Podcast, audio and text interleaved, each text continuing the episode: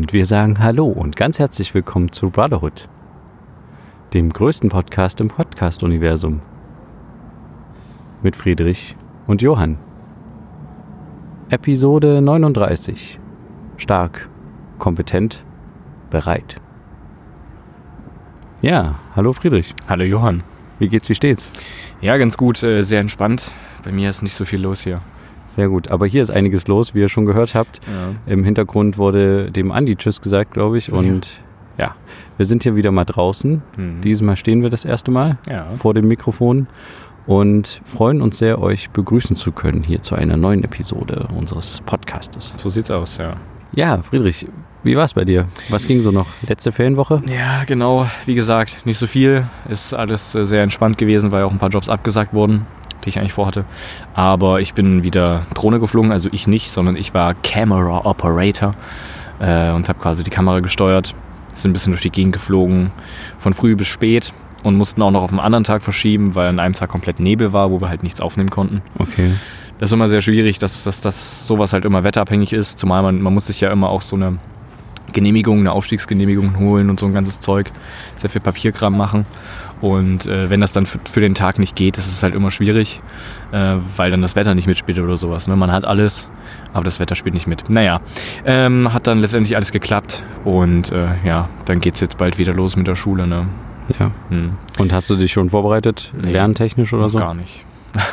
Hast du es noch vor? Hast du jetzt noch ein. Wochenende Zeit? Ja, ich, ich, ich werde vielleicht mal ein bisschen hier und da reinschauen, weil wir direkt eine Klausur schreiben am Dienstag. Aber das ist nur Info. Ich werde mich noch ein bisschen in äh, die Programmiergeschichte reinarbeiten, aber viel werde ich nicht machen. Okay. Ja. Und wie war es bei dir so? Irgendwas Spannendes passiert? Ja, einiges. Okay. Natürlich, bei mir ist immer alles spannend. Äh, Ja. Ich äh, hatte wieder ein paar interessante Drehs. Mhm. Einmal zum Thema Schönheit. Okay. Äh, waren wir bei einer Kosmetikerin, Mhm. äh, die uns irgendwelche krassen neuen Therapieformen für die Haut gezeigt hat Interessant. und die an zwei Models in Anführungsstrichen ausprobiert hat. Mhm. Äh, einmal war das, äh, die weiblichen Zuhörer unter uns äh, kennen das vielleicht, Needling. Da geht es quasi darum, dass du die Haut mit so einer, mit so kleinen Nadeln mit Absicht quasi verletzt. Okay. Du ja, stichst da quasi mehrfach rein mit Mhm. einem Gerät Mhm. Und dann geht es halt quasi darum, dass die Haut sich wieder regeneriert. Achso, und während dieses Prozesses äh, trägst du halt auch eine Art äh, Make-up noch in die Haut ein, arbeitest du noch in die Haut ein. Okay. Ist das gesund? Ja, die Haut generiert sich ja sowieso immer ja, und das Make-up, was du dir noch mit reinarbeitest? keine Ahnung. Ich, Ich meine, in die oberen Hautschichten ist das vielleicht nicht so schlimm, keine Ja. Ahnung. Mhm. Ja, und dann äh, irgendwie was Zweites hat sie dann noch irgendwie vorgestellt. Aquapur hieß das irgendwie. Das war dann wie Mhm. so ein Staubsauger.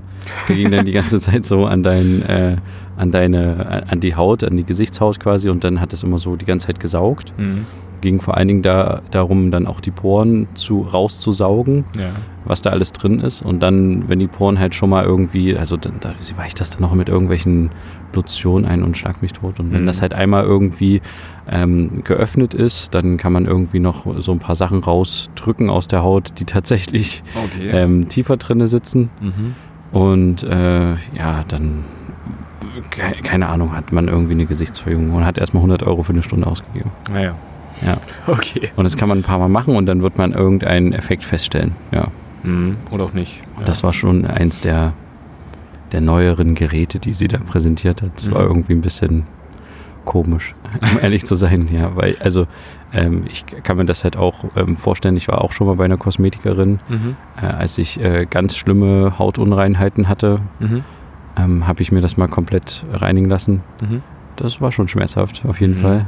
Und äh, aber ich könnte mir jetzt irgendwie nicht vorstellen, da öfter hinzugehen und vor allen Dingen Aber für eine Stunde. gebracht? Ja, für einen gewissen Zeitraum schon. Und ich Mhm. kann mir auch vorstellen, dass wenn man das regelmäßig macht, ähm, und bei diesem Aquapur macht man das irgendwie drei, vier Mal, Mhm. und dann äh, kann man auch einen längeren Zeitraum erstmal nicht hingehen Mhm. und dann erst wieder nach einem halben Jahr oder so. Aber das äh, gibt es halt doch 500, 600 Euro aus oder Ja, sowas. klar. Ich meine, wenn man das will, ist das cool. Ich glaube, es ist ein cooles, ist ein cooles Geburtstagsgeschenk, Ja. wenn man, wenn man Mhm. das irgendwie. Aber ich würde jetzt nicht ähm, aus meinem Privatvermögen das Geld Dafür aufbringen. dafür aufbringen und mir auch die Zeit dann dafür nehmen. Mhm. Aber grundsätzlich finde ich so, ja, ich weiß nicht, Kosmetikbehandlung oder sowas ist eigentlich auch für einen Mann interessant. Also deswegen habe ich da auch ein bisschen interessiert zugehört, was sie so erzählt hat und so, Okay. weil ich mir so dachte, hm, das müssen ja nicht nur Frauen machen. Nee, na klar. Also und gerade bei manchen Männern ist es halt eigentlich viel notwendiger, als bei Frauen da mal im Gesicht ein bisschen aufzuräumen. Ja. Sage ich jetzt mal so, ja. Genau. Ähm, dann war ich noch woanders unterwegs. Okay. Und zwar ähm, habe ich unsere große Bundesministerin für Verteidigung, AKK, Ah, Äh, getroffen quasi. Annegret Kramp-Karrenbauer, ja. genau, die war zum Antrittsbesuch ähm, der Streitkräftebasis Mhm. und hat da quasi einmal die Hand geschüttet. Mhm. Und das war tatsächlich. Aber nicht dir. Nee, mir nicht. Nee, aber äh, brauchte ich auch tatsächlich in der Situation nicht. Mhm.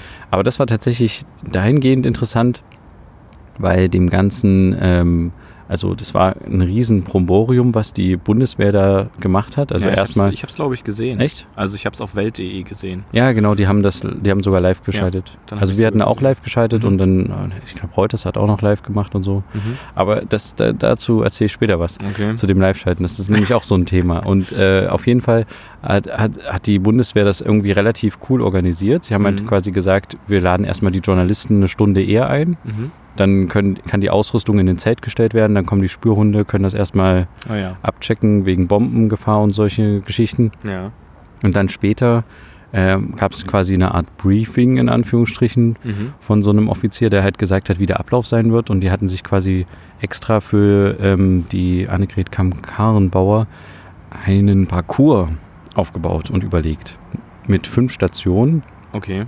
Also jetzt nicht so, dass sie da irgendwelche Aufgaben lösen musste, sondern da, Sondern da, wurde präsentiert, Ja, was die Bundeswehr ja. Tolles an Gerätschaften Mhm. hat und was sie Tolles kann. Und auch nicht. Ja. Und auch nicht, genau. Und das war dann schon wieder so ein bisschen der Punkt. Also ähm, die haben irgendwie fünf verschiedene ähm, Stationen gehabt. Einmal zum Beispiel auch, das packen wir euch auch in unseren Instagram-Account rein, ein Bild davon, Mhm. äh, wie quasi so CSI-mäßig nach einem Bombenanschlag quasi die Leute dies, diesen, diesen Krater und sowas untersuchen. Da haben die ein bisschen Erde hingepackt und Okay.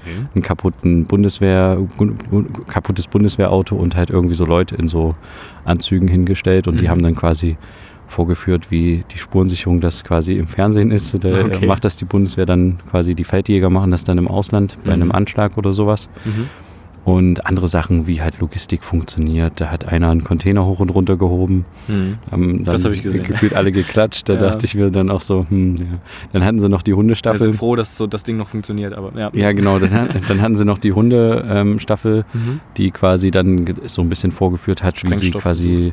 Nee, äh, also das auch, aber es ging vor allen Dingen darum, dann, äh, wie man jetzt so Angreifer halt auch quasi beißt und so ein Zeug. Also Ah, ja. die, wie die sich dann rein verbeißen. Mhm. Und ich hatte das schon mal gedreht und das ist tatsächlich echt krass, was für eine Kraft dann so ein Hund Mhm. hat, wenn der auf dich zugestürmt kommt und dir so in den Arm beißt. Der verbeißt sich dann und der verbeißt sich dann die richtig, ja, ja, genau. Mhm. Das war schon beeindruckend zu sehen. Mhm. Ja, und dann haben sie noch gezeigt, wie sie irgendwie Wasser aufbereiten und all solche Sachen. Mhm. Und am Ende haben die das quasi so organisiert, für jede Station hat die Bundeswehr selbst irgendwie sieben Minuten eingeplant Mhm. und ähm, die Journalisten sollten immer vorweggehen und ja, dann können sie dieses Foto, äh, das Bild haben und das Foto haben, wie sie auf die Station zukommt und wie sie Mhm. mit den Bundeswehrleuten spricht und dies, das. Okay, gut überlegt. Äh, auf jeden Fall richtig gut ausgeklügelt hatte sich das die Presseabteilung. Da, Mhm. äh, auf jeden Fall großes Lob, auf jeden Fall für die.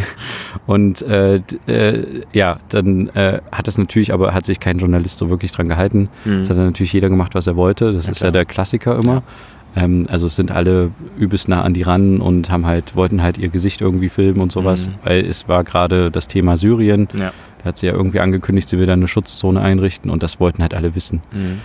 Und dann am Ende sollte es quasi eine, ja, ein Statement von ihr geben. Mhm. Und äh, da hat sie sich hingestellt und hat quasi ein Statement gemacht. Alle haben sich drum herum ge, gereiht und äh, äh, ihre Angel reingehalten, unter anderem ich. Mhm. Und dann äh, hat sie jetzt sowas gesagt, ja, sie hat das hier besucht und es war alles sehr, sehr schön und äh, toll, was die Leute so machen. Mhm. Und dann war halt die Möglichkeit, Fragen zu stellen zu dieser Streitkräftebasis in Erfurt so. Da wurde natürlich nichts zugefragt. Da war totes Schweigen. oh mein Gott. keiner was gefragt. Okay. Und dann hat der Pressesprecher so, also ich dachte mir schon so, vielleicht lässt er gar keine Fragen zu zum Syrien, zu der Syrien-Frage. Mhm. Und dann hat er gesagt, ja, dann können Sie doch noch ein, zwei Fragen zu anderen Themen stellen. Und dann ging es natürlich sofort Mhm. los. Dann haben sie halt wegen Syrien gefragt und so. Und der Pressesprecher wollte das dann eigentlich auch schnell wieder, also nach zwei Fragen hat er dann gesagt, so, das reicht jetzt auch und tschüss, Mhm. wir gehen jetzt wieder. Und es war aber, also im Gesamtbetrachten war es trotzdem irgendwie sehr beeindruckend, weil es gab ähm, im Vorgang quasi noch so eine Art Vortrag von dem Chef der Bundeswehr da vor Ort, Mhm. der hat so geze- ihr einen Vortrag gehalten hat, 20 Minuten mit einer PowerPoint und die Journalisten durften sich hinten reinsetzen und ein bisschen zuhören und zulauschen. Okay. Äh, hat er ihren Vortrag gehalten, was denn die Streitkräftebasis der Bundeswehr so macht, Mhm. wie die aufgebaut ist, was die Mannstärke ist und sowas. Mhm. Und das war sehr spannend. Der hat Sachen erzählt, die, die ich gar nicht auf dem Schirm hatte. Zum Beispiel wusstest du, dass es 2020 ein äh, großes NATO-Manöver gibt, Ja, Polen-Litauen. ja, ja. das weiß ich. Und wusstest du auch, dass die da im Januar schon anfangen? Also in den USA werden dann 20.000 Leute mit Mobilisiert. Schiffen mobilisiert Ja. und verladen, Mhm. kommen dann quasi nach Antwerpen. Mhm. Und Deutschland ist dabei quasi der, Anführer. der, der, naja, der Umschlagsplatz quasi Mhm. für die Leute okay. und halt auch das, das Zentrum so ein Ja. bisschen, Ja. um die ganzen, um die Koordination zu übernehmen. Genau. Und er hat halt quasi gesagt, das wäre in dem Fall auch, äh, wenn irgendwie in Europa eine Art Situation für die NATO herrscht, wo jemand eingreifen muss, Mhm. äh, da, da wäre das quasi dann auch so, dass Deutschland ähm, das Einsatzgebiet wäre und auch das Transitgebiet für die Streitkräfte. Okay. Weil halt die geografische Lage von Deutschland so zentral ja. ist, Ja. dass halt von Deutschland aus quasi dann die Angriffe oder beziehungsweise dann halt die, die Leute losgeschickt werden in die Einsatzgebiete. Mhm. Und die, die Leute aus den USA kommen quasi dann im Februar an und dann geht es quasi weiter nach Polen-Litauen.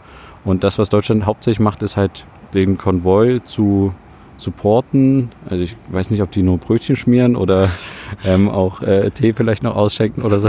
Aber es geht, glaube ich, darum, dass die irgendwo ihre Fahrzeuge parken können und dann halt in der Kaserne unterkommen und sowas Mhm. und zusammen mit der Polizei natürlich die Verkehrsleitung. Und am Ende sind das dann für diese Übung 37.000 Leute, die an Mhm. dieser Übung teilnehmen. Und ich habe nur so ganz, ich saß da hinten drin und dachte mir so, krass, was das alles kostet, Mhm. nur für so eine Übung. Übung. Ja. Und also die ziehen ja dann irgendwelche großen Schlüsse daraus, Natürlich. dass das so toll funktioniert und man könnte so und so noch besser zusammenarbeiten. Mhm. Und ich dachte mir dann auch nur so, hm, also jetzt ist der Antrittsbesuch auch von der Annegret Kahnbauer gerade. Und ähm, was kostet das eigentlich gerade, dass sie Mhm. hier ist? Und dann habe ich mal auch mit einem von der Bundeswehr kurz gesprochen, als ich irgendwie was Technik geholt habe und habe den so gefragt, sind denn alle ähm, Fahrzeuge, die sie haben, Panzer, und die hatten ja, wie gesagt, da alles Mögliche aufgestellt an Sattelschleppern, dass sie ja zeigen können, sie können schweres Gerät tragen, ABC-Einheiten für Sind die von hier? Hast du Sind die gefragt? von hier? Na, okay. Genau. Mhm. Dann hat er gesagt, naja, so viele haben wir hier natürlich nicht. Wir sind Ja. zwar die Streitkräftebasis, aber ähm, ja, es wurden aus anderen Bundesländern ganz viele Leute quasi eingekarrt, Mhm. nur zu diesem Termin, ähm, damit die da für sieben Minuten präsentieren können, wie Mhm. toll sie irgendwie Wasserproben entnehmen. Also so, das war so ein bisschen wie, äh, weißt du, wie siebte Klasse irgendwie Biologieunterricht an mancher Stelle. Mhm. Und äh, ich weiß ja auch, dass sie so ein bisschen Smalltalk man mit den Bundeswehrsoldaten machen muss und hat dann so gefragt, braucht man denn dafür eine spezielle Ausbildung? Mhm. Das hat doch irgendwas mit Chemie zu tun, oder? Und dann dachte ich mir so, hm, du bist auf jeden Fall top im Thema drin. das ist super, dass du das Ministerium leitest. Das geht auf Mhm. jeden Fall gut. Naja, und ähm, das war irgendwie alles ein bisschen. äh, Also ich habe mir dann nur die Frage gestellt, was kostet sowas und ist das überhaupt heutzutage noch sinnvoll, so ein Antrittsbesuch? Klar, Mhm. sie kommt zum ersten Mal zu den Streitkräften. Sie war, war auch, glaube ich, schon beim Ausland die Streitkräfte besuchen und so. Aber dass sie da so viel, äh, dass sie da so viel Geld aufwenden und ähm, Zeit und äh, Leute da ankarren und sowas, Ja. da dachte ich irgendwie, hm, ist es irgendwie sinnvoll? Und am Ende dieses Vortrages hat halt der Oberbefehlshaber da irgendwie noch gesagt, irgendwie die Abkürzung von dem Streitkräftebasis, hatte er so eine lustige Folie, die ist irgendwie SKB. Und S steht. Okay. steht quasi für stark. Stark. Mhm. Ähm, ja. Und für äh, das andere steht quasi das äh, K für kompetent und das B für bereit. Streitkräftebasis. Und dann hat er so gesagt, naja, äh, wir sind leider noch nicht stark genug, aber der Rest, der geht schon. dachte ich mir so, okay, das war jetzt ein kleiner Wink mit dem Zaunpfahl, dass Ja. man anscheinend doch noch nicht so ausrüstungstechnisch auf dem Level ist, wie man sich das vorstellt. Aber ist doch oder? gut, wenn er das da anmerkt. Ich finde das ja sehr gut, dass er das öffentlich vor ihr halt anmerkt, Ja, sozusagen. genau. Also wir sind noch nicht so stark, aber der Rest passt, aber wir brauchen mal hier eigentlich noch so unterschwellig das sozusagen. Ist eigentlich mal gut, ja. Wenn Genau. man das mal so direkt von ihm vielleicht hört. Ja, auf jeden Fall. Hm. Und sie hat natürlich auch immer gefragt, als sie sich die Fahrzeuge angeschaut hat, von wann ist denn das Fahrzeug? Ist das noch Zeit? Also dann haben die gesagt, ja, das ist Baujahr so und so. Die hatten da schon gute Fahrzeuge, ne? Also ich glaube, Mhm. die haben die besten aus ihren Schränken geholt und nochmal schön sauber gemacht und dann Die einzige. dahingestellt. Und dann hatten sie auch irgendwie so einen Gabelstapler, der irgendwie so einen, ähm, so einen Container entladen soll. Und da meinte Mhm. halt der Logistiker-Typ, unsere Hauptaufgabe als Logistiker ist tatsächlich Container entladen. Und da gibt's halt jetzt ein neues Modell, wo du halt mit einem Teleskoparm rein in den Oh. Container fahren kannst, Oh, die Palette nehmen kannst und rausfahren kannst. Mhm. Und dann haben die daneben noch das alte Modell hingestellt.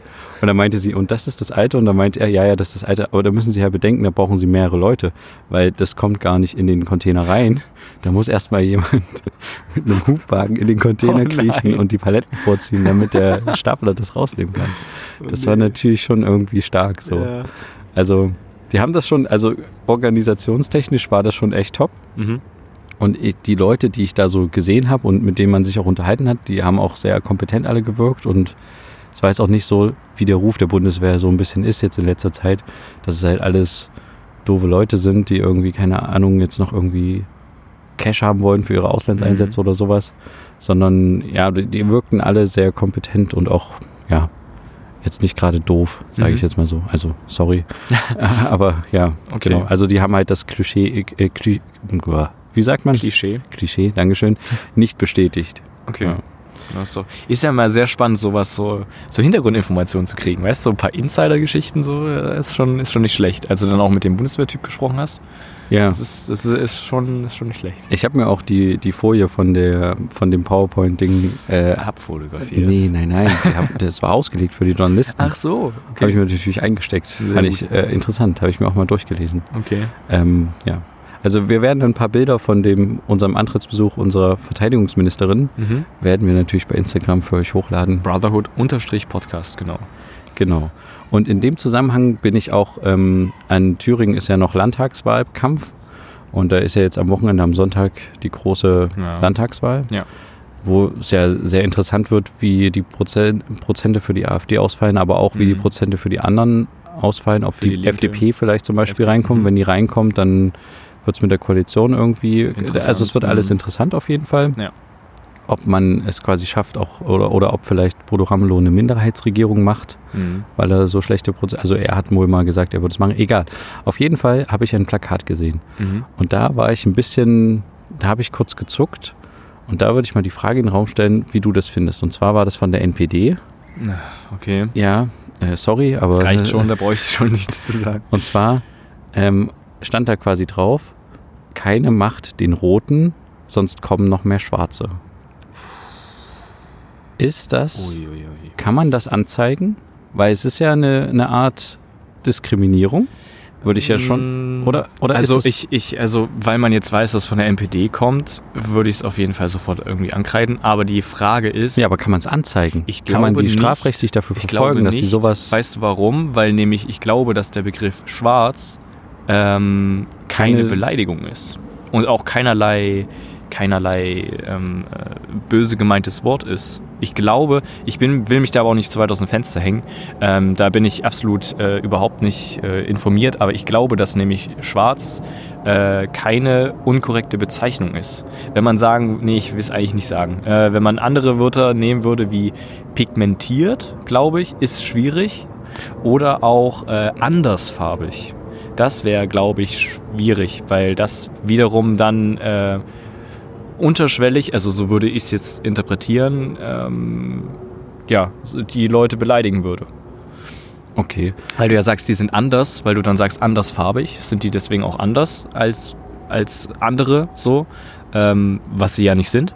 Ne? Also deswegen, ich glaube, dass das Schwarz nicht in irgendeiner Art und Weise irgendwie äh, in dem Falle verwerflich ist. Weiß ich aber nicht, da will ich mich nicht zu weit raushängen. Aber ich glaube nicht, dass du es so anzeigen kannst. Okay. Ich glaube, da haben sie sich gerettet. Ja. Und ähm, das, das catcht aber auf jeden Fall. Aber welche Farbe hatten die NPD? Die sind doch Schwarz-Rot. okay. Ja. Interessant. Ja, natürlich schwarz-rote. Gut, ja, warum frage ich das überhaupt? Ja, okay. Mhm. Ja, aber äh, das hat mich nur irgendwie. Weniger rot. sind- Okay.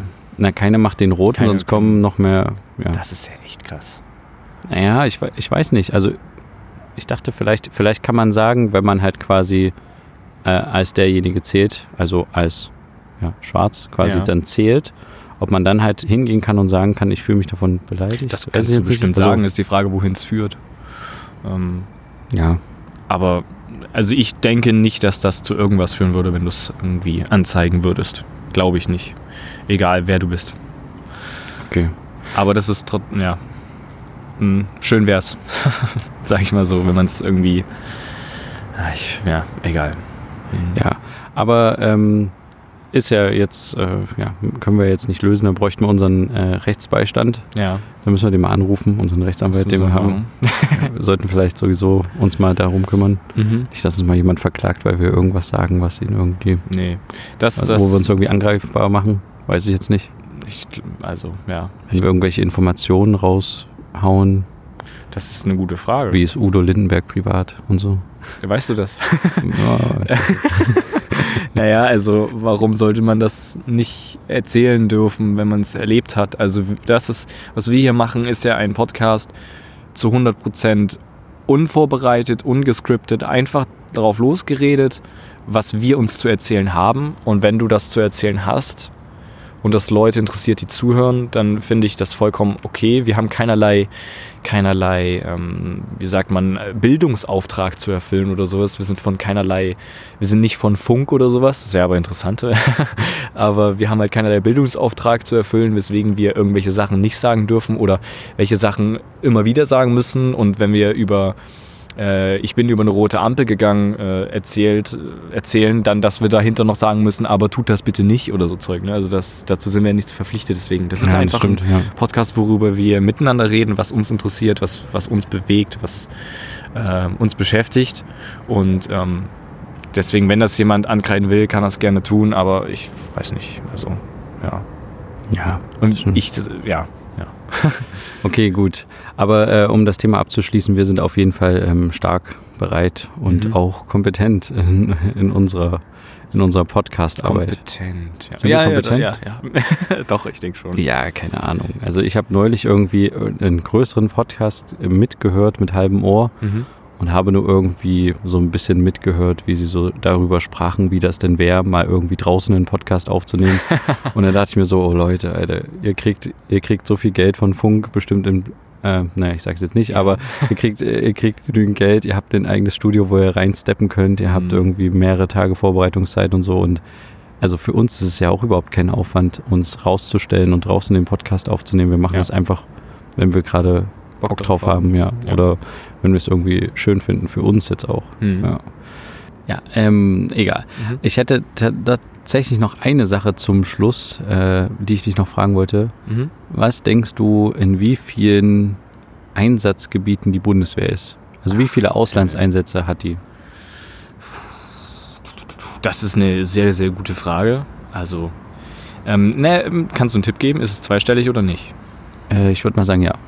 Oh, okay. Damit hätte ich jetzt nicht gerechnet, ehrlich gesagt. Ähm, ist es hochzweistellig oder nicht?